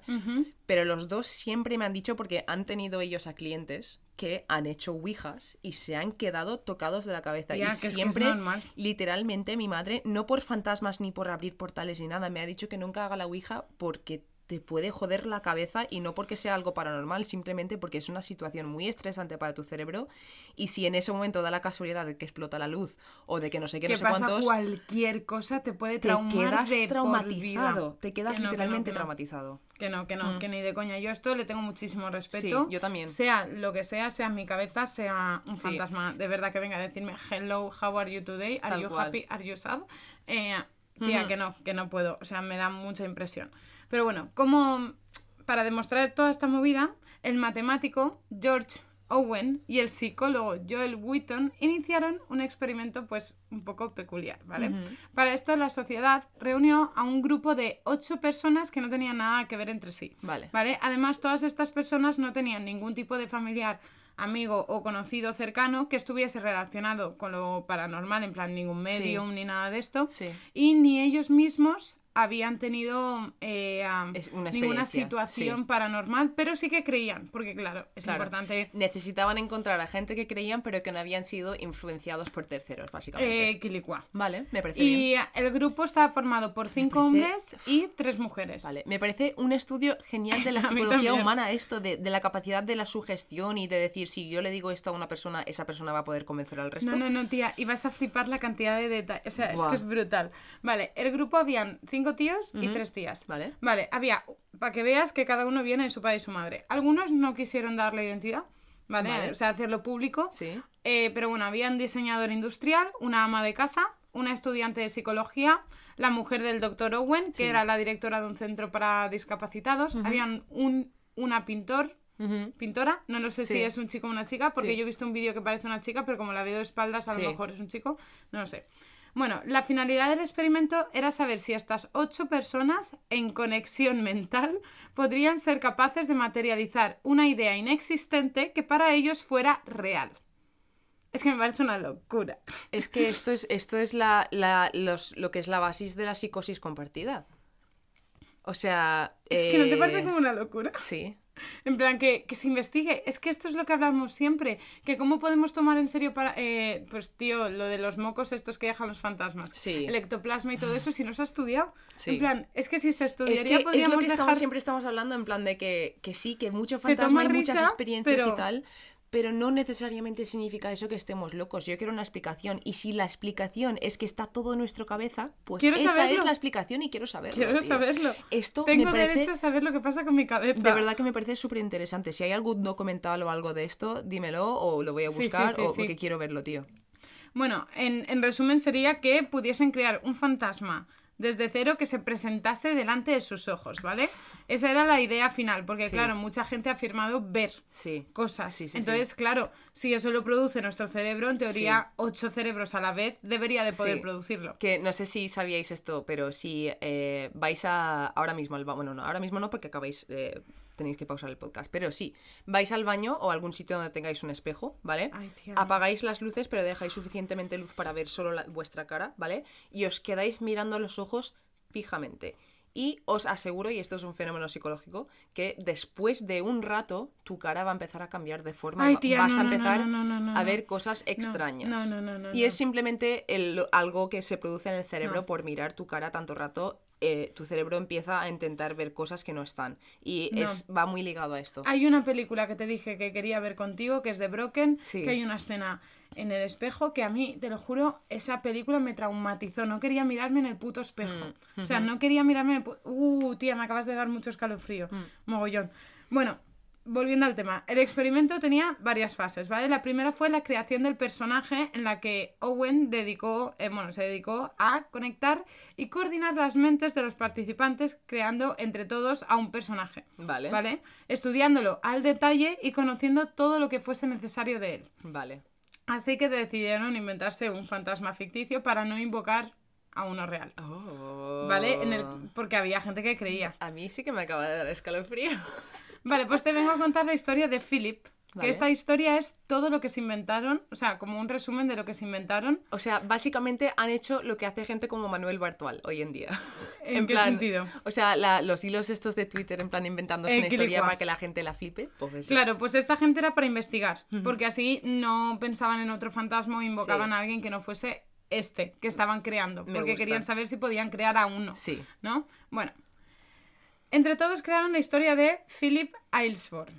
Fue, que fue supuestamente un aristócrata inglés del siglo XVII durante la época de Cromwell. Es decir, era partidario del rey y católico. Se arrimó al sol que más calienta, ¿vale? Porque Vale. eso... Y se casó con Dorotea, que era la hija de un rey de vecino. Vale. ¿Vale? Esta mujer era muy guapa, pero era muy fría con Philip. Vale. En plan, en cuanto a personalidad, no era muy cariñosa, ¿vale? Ujú. Total, que un día Philip estaba dándose una vuelta y pasó por un poblado gitano y se enamoró de. Bueno, se fijó en una chica cíngara llamada Margot y se enamoró de Vale. ella, de su pelo, de sus ojos, de no sé qué. vale. Bueno, esto es que te lo decora mogollón, ¿vale? Pero yo te lo cuento así un poco Me mi encanta. forma. Vale, total, que consiguió eh, llevársela a un sitio escondido donde él vivía, ¿vale? En su tierra natal, porque él pensaba que así iba a salir todo perfecto. Pero es que creo que además en esa época, por lo menos en Inglaterra, si tú estabas a solas con una mujer, podías pedirle matrimonio. En plan, las Pero mujeres... él ya estaba casado. Ah, bueno, es que yo sé que en esa época, sé que todo esto es mentira, pero bueno, que durante mucho tiempo en Inglaterra eh, las mujeres siempre tenían que ir acompañadas por un hombre, ya fuese su hermano, eh, su padre o quien fuese, porque literalmente si estaba sola con un hombre podían, eh, en plan, po- podía pedirle matrimonio y podía hacerlo oficial, era una cosa muy extraña. Tía, este se la llevó porque dijo, me he enamorado de ti, pero no puedo dejar a la otra, ¿vale? Vale. Entonces la escondió allí durante mucho tiempo pensando que nadie sospecharía, pero Dorotea no era tonta y un día lo siguió y los pilló, ¿vale? Todo esto muy resumido entre mucho drama, ¿vale? Esto lo han contado en, en el podcast de And That's Why We Drink y me está viniendo todo a la cabeza ¿Sí? ahora mismo y sí. Y, oh, vale. ¿Sí? Sigue, sí. Vale. Total, que Dorotea capturó a Margot y la llevó ante la justicia acusándola de bruja. Vale. La acusaba de haber hechizado a su marido por, eh, para ponerle los cuernos. Ok. Básicamente. En esa situación, Philip estaba entre dos opciones. O apoyar a Margot y que su reputación se fuese a la mierda, porque le estaba poniendo los cuernos, el siglo XVII, etc. ¿Vale? O quedarse callado. Bueno, Ok. básicamente se asustó y escogió la segunda opción. Y consecuentemente, el pueblo condenó a Margot a la muerte. Vale. ¿Vale? Margot fue quemada viva en la hoguera. O bueno, sea, ficticiamente hablando. Sí, lo que ¿vale? tendría que haber pasado en la letra escarlata. Eh, que no pasó. Eh, Guiriguá. Vale. Muy bien. Es que lo, estoy, lo hemos estado dando en literatura americana. Me encanta. Bueno, Margot fue quemada viva en la hoguera, a la atenta mirada de todo el pueblo, ¿vale? Y con una Dorotea bastante feliz de haber acabado con su rival. Sí. Sin embargo, a Philip le comía el remordimiento, ¿vale? Y se fue a las murallas de Diggington. Y saltó, ¿no? ¿Vale? Donde se arrojó preso de un ataque de angustia. Sí. Desde entonces, una vez cada 100 años, Philip se reencarna hasta que se encuentre con el alma de Margot para volver a estar juntos. Esto es un poco como la historia de, Sí, me encanta. de Philip. No sé si se escucha, mi estómago está haciendo mucho ruido y estoy teniendo un flashback a hace cuatro horas cuando Marcos me dijo, come algo antes del podcast que si no se te escuchará el estómago. Ya, yo Y me he comido algo y, y aún así me va a sonar en un rato porque lo estoy viendo venir. Bueno, básicamente esta es la historia de Philip, ¿vale? ¿Qué pasa? Que los participantes, ¿vale? Discutieron un montón de todo, de cómo se relacionaba con la gente, que cómo era físicamente, sus Vale. ojos, su boca, No su podían pelo. ponerse de acuerdo, ¿no? No, no, no, al revés. Ah, que se pusieron todos sí, de sí, acuerdo, sí, vale. se pusieron todos de acuerdo y crearon a. Philip Vale. completamente, o sea, como si lo hubiesen conocido. Tanto que había gente que, o sea, que casi se creía que era real. Y Sí. de hecho puedes buscar en, ah, en Google, que si quieres hacerlo puedes buscarlo, una foto de cómo, bueno, una foto no, un sketch, un dibujo, ¿vale? De cómo sería la cara de Philip según las descripciones que dieron entre todos. O sea, hablaron de todo, ¿eh? De vestimenta, comportamientos, todo. ¿Vale? Un cuadro mental completo sobre el cual acabó siendo el cuadro real que estás buscando ahora mismo. Ah, qué mal rollo. ¿Vale? Ese es Philip. Y lo tendréis en Instagram. Bueno, total, que en septiembre de 1972 decidieron empezar con las sesiones de espiritismo para ver si podían contactar con él o incluso que fuese capaz de materializarse. Durante estas sesiones ponían el retrato de Philip para que tuviesen la viva imagen del fantasma creado, ¿vale? Al que querían invocar. Sí. Y además eh, añade que ya tenían como todo su background en la cabeza, ¿sabes? Exacto. O sea, que para ellos, sin haber tenido ninguna experiencia, pero Sí. creyendo en esto, Sí. ¿sabes? O sea, yo... Me parece un experimento un tanto... Es que es llevar la idea de manifestar tus sueños al más allá. En plan, ¿sabes lo que la gente que dice esto? que, que- que hay que decir afirmaciones todos los días, en plan de voy a conseguir mis sueños, voy a tal, voy a no sé qué, no sé cuántos. Pues es como eso, pero con un fantasma. Me encanta, me encanta, estoy flipando, chicos. Bueno. O sea, mm, hola. ¿Qué hacían durante estas sesiones? Pues hacían un poco de todo, ¿vale? Discutían, Ajá. meditaban, cerraban Yes. los ojos intentando como proyectar entre todos la imagen de Philip, ¿vale? Invitándole a presentarse en, Vale. la, en la sesión. Sí. Vale, estas sesiones, a diferencia de las más comunes, se hacían con luz y duraban entre 10 minutos y media hora. Vale. ¿Vale? Además, durante estas, eh, durante estas sesiones, el grupo era observado por una mujer externa. ¿Vale? Y esta señora lo que hacía era tenía una libreta y apuntaba el control de minuto a minuto de Vale, todo lo que sí, pasaba. sí. ¿Vale? Eh, según dicen algunas fuentes, esta mujer llegó a notar que, eh, bueno, llegó a anotar, Sí. ¿vale? Que vio extrañas neblinas, ¿vale? Como unas pequeñas auras alrededor de la Sí. gente que estaba como Sí. invocando a Philip. Claro, pero ¿Vale? luego hay que pensar cómo era de, de sugestible la mujer también, en Si plan, no me igual equivoco, ella- habían fuentes que decía que era psicóloga, ¿eh? Vale, en uh, plan, vale. que a lo mejor también volvemos a lo mismo. Mm, si Sí, no hay sí, sí. indicios, todo aquí. Si no tiene un indicio, se consideraba como sugestión. Sí, vale. Bueno, esta mujer tenía que asegurarse que era una experiencia conjunta. Vale. Es decir, que si Philip se presentaba, se tenía que presentar ante Para todos, todos, los participantes, ¿vale? Todos tenían que ser capaces de verlo, si no Sí. el experimento era fallido. Vale. ¿Vale? Tres participantes puntualmente dijeron sentir una presencia durante las sesiones. Vale. Pero como fue algo muy aleatorio y no habían indicios ni en cámaras, claro, estamos hablando de 1972, Sí. ya había grabadoras, había cámaras Sí, de vídeo sí, sí, a estoy su viendo manera. fotos de todos ellos Claro, sentados, Y están plan- todos en la mesa, hay vídeos, o sea, hay de todo. Vale, como no había registro de esto, pues se consideró eh, efecto de la sugestión. Vale, así que llegados a este punto cambiaron de idea Vale. y dijeron, vamos a ponernos un poco más dark, ¿vale? Un poco más Edgar Allan Poe, ¿vale? Y se pusieron a hacer las sesiones de, de espiritismo a la antigua usanza, Vale. ¿vale? Pusieron velas, Me encanta. fotos del supuesto castillo donde se tiró Philip, Sí. se dieron las manos y apagaron las luces. Vale. Y aquello pareció ser una buena idea ya que la conexión entre ellos había aumentado. De hecho, algunos contaron que podían sentir la energía fluyendo por sus manos. Uy. En vale. plan, Mi estómago, tío, lo siento, ¿eh? cosas súper random. ¿Vale? Eh, de hecho, para evitar el fraude, ahí eh, dicen algunas fuentes que pusieron servilletas bajo de sus manos, ¿vale? Porque ellos no tenían la mano como la palma de la mano apoyada en la mesa, sino como una araña. Sí, lo estoy viendo en ¿Vale? la foto. A propósito para que no, no hicieran fuerza. Sí. Vale, pues pusieron una servilleta porque si tú haces fuerza, la servilleta se arruga. Vale. Pues habían veces que lo ponían a propósito para que los demás pudieran ver si lo movía alguno Sí. en concreto, ¿vale? Vale. Una noche, eh, los participantes recibieron una respuesta de Philip a través de golpes y movimientos varios y random. Vale. ¿Vale? Al poco tiempo, Philip respondió a preguntas concretas. Un golpe sí, dos golpes no. Vale. Los miembros solo sabían que era Philip porque él mismo se lo había dicho a través de un golpe. Vale. Vale, no se les había materializado, no podían saber si era él o no. ¿Vale? Y le hicieron preguntas sobre el contexto histórico que, por la época en la que eh, situaron la vida de Philip, debería de conocer y las conocía. ¿Vale? Entonces, les cuadraba que fuese Philip. Sí. Pero, ¿qué pasaba con Philip? Que Philip transmitía mucha personalidad y era muy, muy, muy, muy, muy, muy apasionado, ¿vale?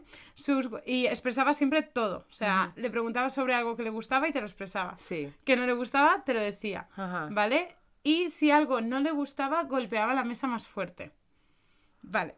Era algo como que ellos lo describían que iban más allá de lo que es el entendimiento humano, ¿vale? Sí. Con el tiempo, los resultados fueron increciendo. La mesa comenzó a sacudirse, a levitar, e incluso hay fuentes que dicen que la mesa empezó a moverse por la sala flotando al ritmo de la música y parecía imparable. What the fuck? Espera, ¿de esto hay vídeos? Sí. Y tengo aquí que te voy a enseñar cómo la mesa se cae. Vale, es que eh, estoy... Y cómo es- se sacude y cómo todos, porque esta es otra. Decían que si montaban como una fiesta en vez de ser todo tan serio, era más fácil atraerlos porque los fantasmas pensaban que se estaban burlando de ellos.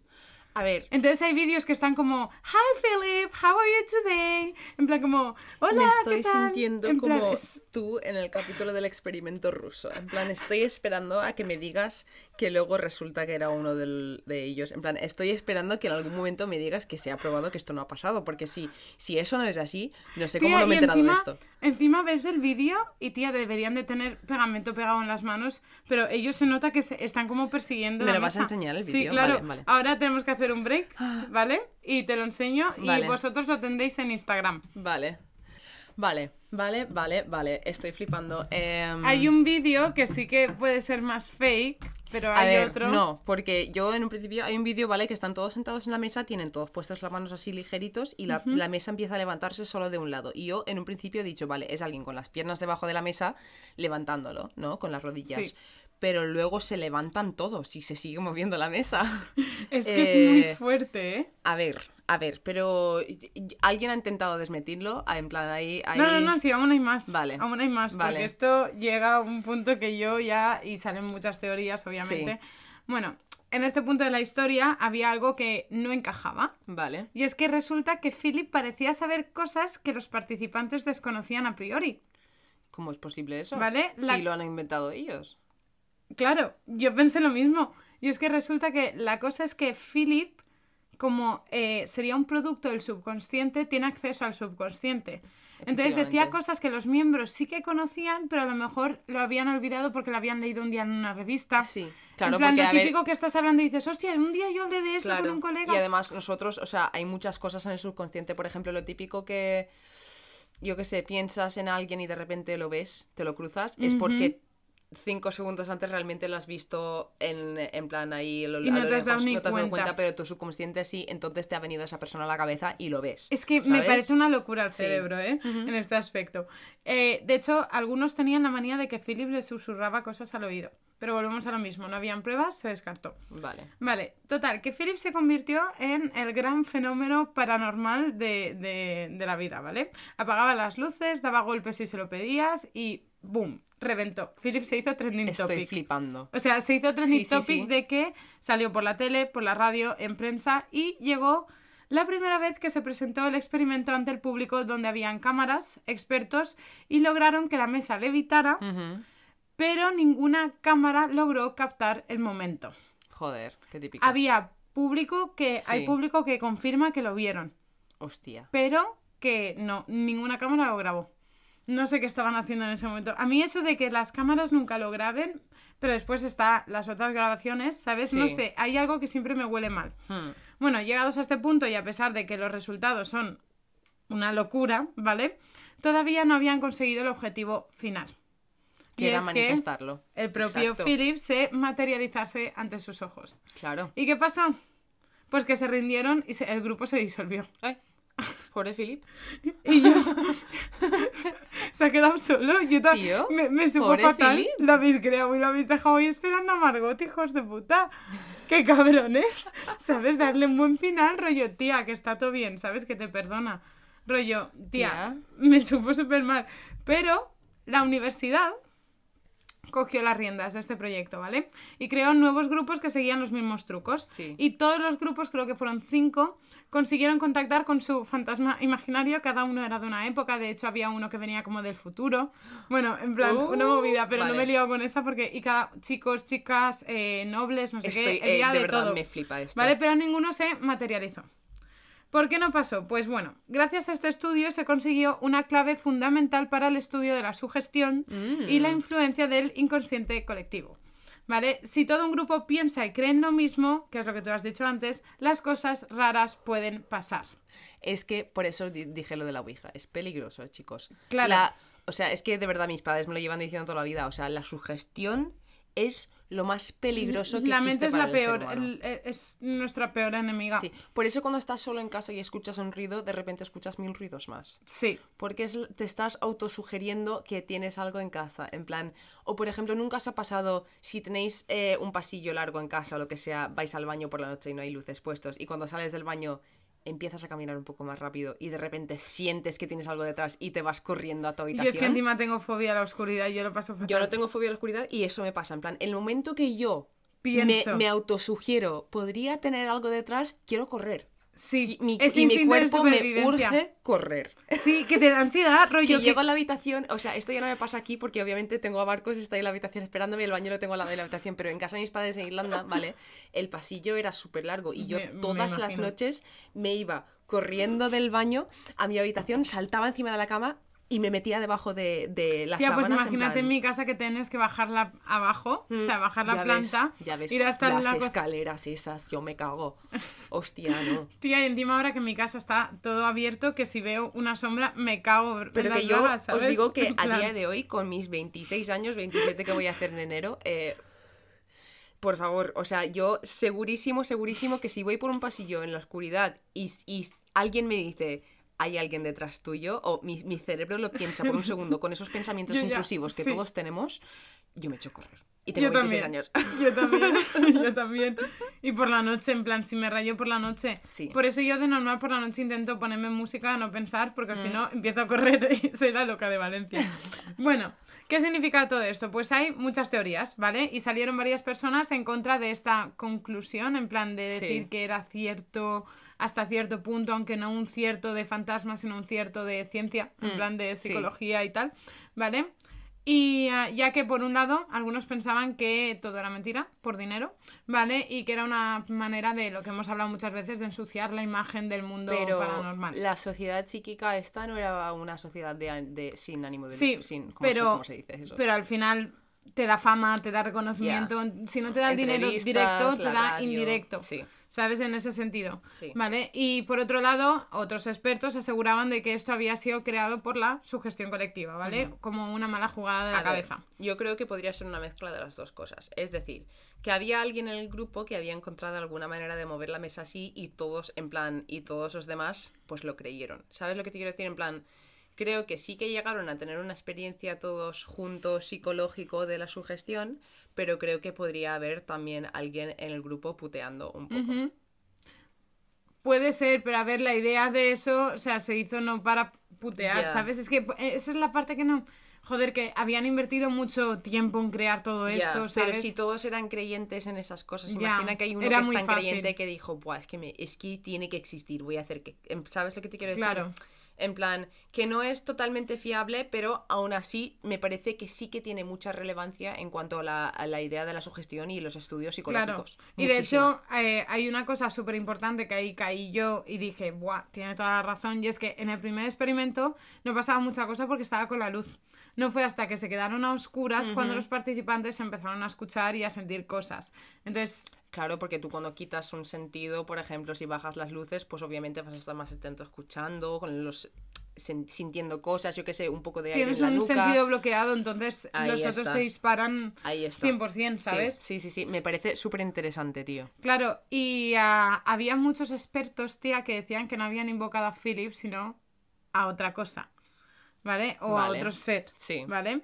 Eh, ah, bueno, según varios expertos en la materia, las proyecciones mentales de los participantes sobre la figura de Philip haría que una entidad a la que invocaron conscientemente aprovechase esa energía para alimentarse y hacerse más fuerte.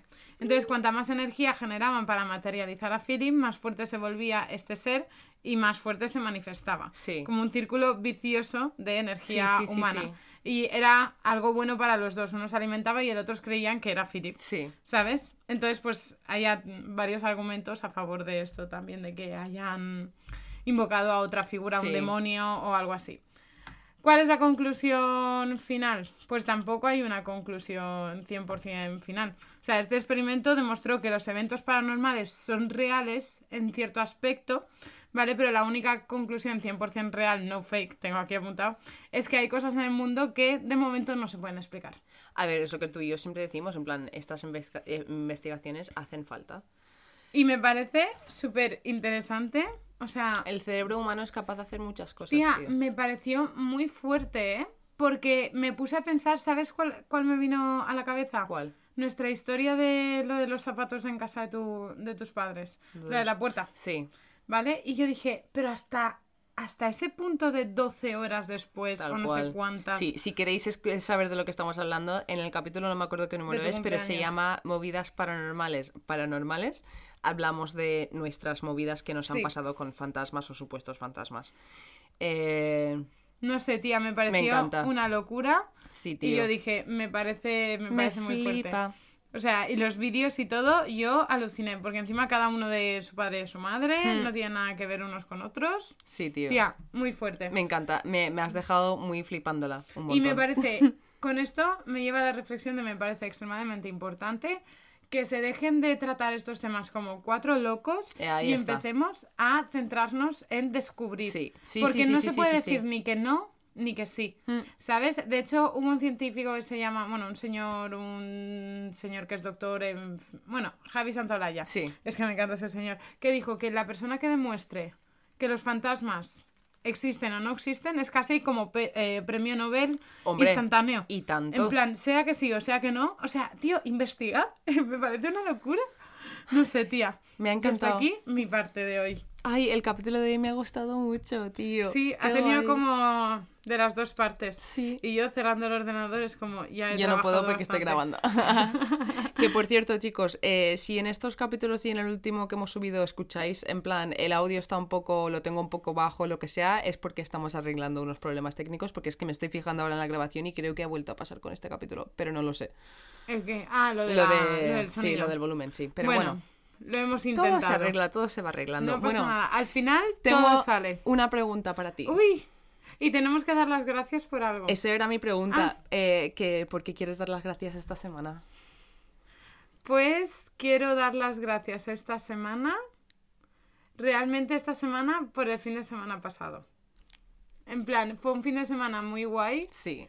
a pesar de ciertas cosas Sí. malas, ¿vale? Pero fue un fin de semana muy guay, pude bajar al pueblo, estuve con mi vecina, eh, ah, vi a mi vecina que es como mi abuela que Sí. tiene 93 años y estuve un montón de rato con ella, que Sí. pobrecita se le va la cabeza y me dice que Pedro Sánchez le habla, pero tía, y me parece súper tierno y me hizo un selfie y tal, no sé qué, pero súper guay, la verdad, el fin de semana pasado tuve muchas cosas y me pareció muy guay. Qué guay, ¿Y me tú? alegro. Pues yo algo parecido. Quiero dar las gracias por los amigos en general. En plan, no sé, porque esta semana he estado hablando más con Salva también, no sé, el, el fin de en tu casa estuvo muy guay. Han pasado, no sé, fui a ver a mis padres, no sé, estoy, doy las gracias por la gente guay en mi vida, sinceramente. Yo también. O sea, la, y al final es de mantener a esa gente. Me Efectivamente. parece súper importante y me parece súper complicado a la vez. Es ¿eh? difícil, Porque, porque, cada e- uno toma su rumbo, tía. Es que es eso, hay, hay gente que, pues eso, que necesita más contacto, hay gente que es eso, como yo, que lo puedes escribir y no te contesta en dos días, pero que no es por nada malo, en plan, yo qué sé. Yo también, ¿eh? Yo soy así. Y, y Pero la gente que, tío, que de verdad, a la que de verdad quiero y aprecio de, de con todo mi corazón. Sí, tío. ¿Qué voz me ha salido? Joder, estoy bien, ¿eh? Kira, no llores, coma, estoy, aquí. Eso es un chiste nuestro de la carrera, ellas cual. filólogas. Pero bueno, eso que me parece muy cookie. Sí. Qué bonito. Me encanta que acabemos así los Es que capítulos. sí, porque hablamos a veces de cosas muy creepy y esto es ahora un poco, no sé, un poco más guay. Debería de coger... Voy a coger la costumbre de preguntarlo cuando publiquemos el capítulo en redes. Ya ves. A ver qué nos decís vosotros. Sí. ¿Por qué dais las gracias? Es que me parece tan bonito. De hecho, uno de mis tatuajes ha sido un gracias en valenciano, gracias. Mm. Y de verdad, lo hago desde entonces cada día, lo tengo Sí. apuntado en una libretita. Me encanta. O sea, os lo recomiendo 100% y después de una semana lo leéis todo y es como, Me ¡ay, qué encanta. fuerte! No me acordaba de esto. Yo eh, explicando el tatuaje de la farola, en plan, porque la gente va a decir por qué se ha tatuado una farola, es por la, la película de Mary Poppins, la segunda. Que... La segunda en concreto. Sí, porque tiene. Hay una canción que hay un trozo que en inglés dice When life is getting scary, be your own illuminary. Que básicamente significa cuando la vida se pone mala, ilumínatela tú. En plan, entonces me echo la farola esta, en plan, porque es lo que siempre digo, que al fin y al cabo sí doy las gracias por muchas cosas, pero también quiero dar las gracias por yo, por mí misma, en plan, porque al fin y al cabo solo te tienes a ti al final del día, en plan, tú tienes a tu cerebro y a tu voz interior y tienes que tratarte Y ah, bien. Kira, no sé cómo vamos de tiempo, a lo mejor me matas por sacar este tema, pero solo una pequeña mención. Dime.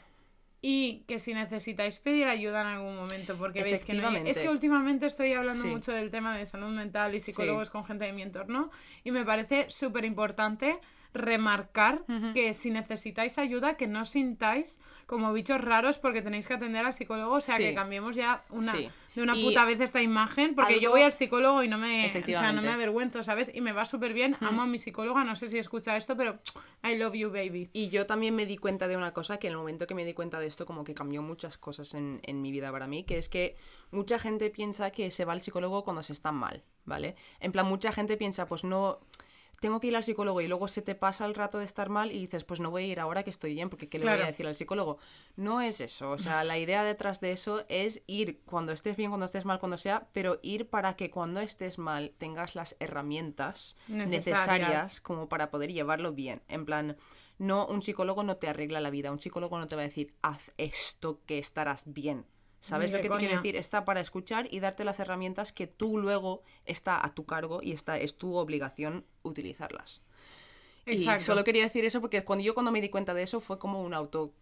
Porque yo no estoy sé. mal ahora, pero al final, tío, te creas unas herramientas con 18 años que con 25, 26, 24 que tengo yo, ya no nos sirven porque, claro, Exacto. tienes otras preocupaciones que va más allá de qué ropa me pongo mañana para ir al instituto, ¿sabes? En plan, tienes que pagar facturas, tal, y, Sí. y esas eh, tonterías, te- o sea, esas herramientas te solucionaban tonterías, pero no los, problema, los problemas gordos Exacto. que tienes cuando eres adulto. Y simplemente es... Y no es por nada, pero a nadie, o sea, no nos preparan. Muy Para ser mayores. Para ser mayores, ni en el colegio y muchas veces los padres tampoco lo hacen. Oye, es difícil ser padre también, ¿sabes? Tampoco es, es o sea, es martirizar a ellos tan... o sea, Exacto. O sea, mm, no sé, siempre pienso que está bien aprender y crecer con estas cosas porque la vida siempre te va a tirar mierda y está bien tener las herramientas correctas para poder llevarlo porque sí, puedes tener amigos que te ayuden y tal, pero es lo que digo antes, tú te tienes a ti mismo. Exacto. Y, Y te vas a tener para siempre. la o voz sea, más importante que vas a escuchar en tu vida va a ser esa que tienes en la cabeza. Eh, nos hemos puesto muy serias y muy filosóficas. Pero es que quería decirlo porque justo últimamente lo he hablado mucho y, y digo, ya que hemos metido este tema, amigos, Sí. tal, no sé qué, también contigo mismo Sí. es importante. Así Pero que, bueno, nada. Si, si queréis contestarnos y mandarnos algún comentario, ¿dónde lo pueden hacer, Jessica? A ver, por redes sociales, en Twitter, Instagram y Facebook. En Facebook, La Ley de Murphy. En Instagram y Twitter, en arroba LLDM podcast. Ya Y también en... TikTok. No has Tic- dicho TikTok. Ya, pero porque te iba a dejar a ti. Ah, vale, bueno, TikTok es lo mismo, es LLDM Podcast. Eh, tenemos ya un vídeo subido ahí con cositas y pronto subiremos otro. Eh, y también os podéis mandar un correo a la ley de gmail.com. Y si estáis escuchando esto en Spotify, eh, si bajáis, eh, habrán cuestionarios y cosas que podéis contestar y todo eso. Y, y también quería decir, se me olvidó decirlo, el fin de que estuve en tu casa, estuve hablando con Elías, con Clara y con Olvi, ¿vale? Hola, si estáis escuchando esto. Es que los tres lo escuchan, o sea que... Y estuvieron diciéndome cosas súper bonitas del podcast, en plan, y animándome un montón. Y quiero dar las gracias también por eso, porque sinceramente me disteis un, un ánimo y una felicidad y unas ganas de seguir con esto que yo ya sabía que iba que va bien, ¿sabes? Me gusta cómo va, pero, Pero cuando tienes- que me lo diga gente que son tus amigos, que a mí no me conocen de nada, no sé, me ha hecho muchísima ilusión y eso, que quiero decir que siempre que tengáis una oportunidad de decirle algo bueno a alguien, Decirlo. hacerlo, tío, es que hacerlo no os porque cuesta nada, no os cuesta hacerlo. nada. Sí, O o sea, muchas, gracias. Sí. Tía, es que chispa otra vez. Pero, o tío, vas al Mercadona, ¿sabes? Es que siempre. Que tengas un buen día, tío, Sí, no te cuesta. Y con una sonrisa bien, ¿sabes? Sí. En plan, no así soso. Así Pero que bueno, eso, que tengáis un buen día todos. una buena semana, Exacto. una buena vida, la Virginicia os bendice no sé qué. Y si estáis pasando por una mierda ahora mismo, pasará, Sí, pasará. sí. Os mandamos un montón de besos. Mua. Mua. Chao. Y abracitos, Yes.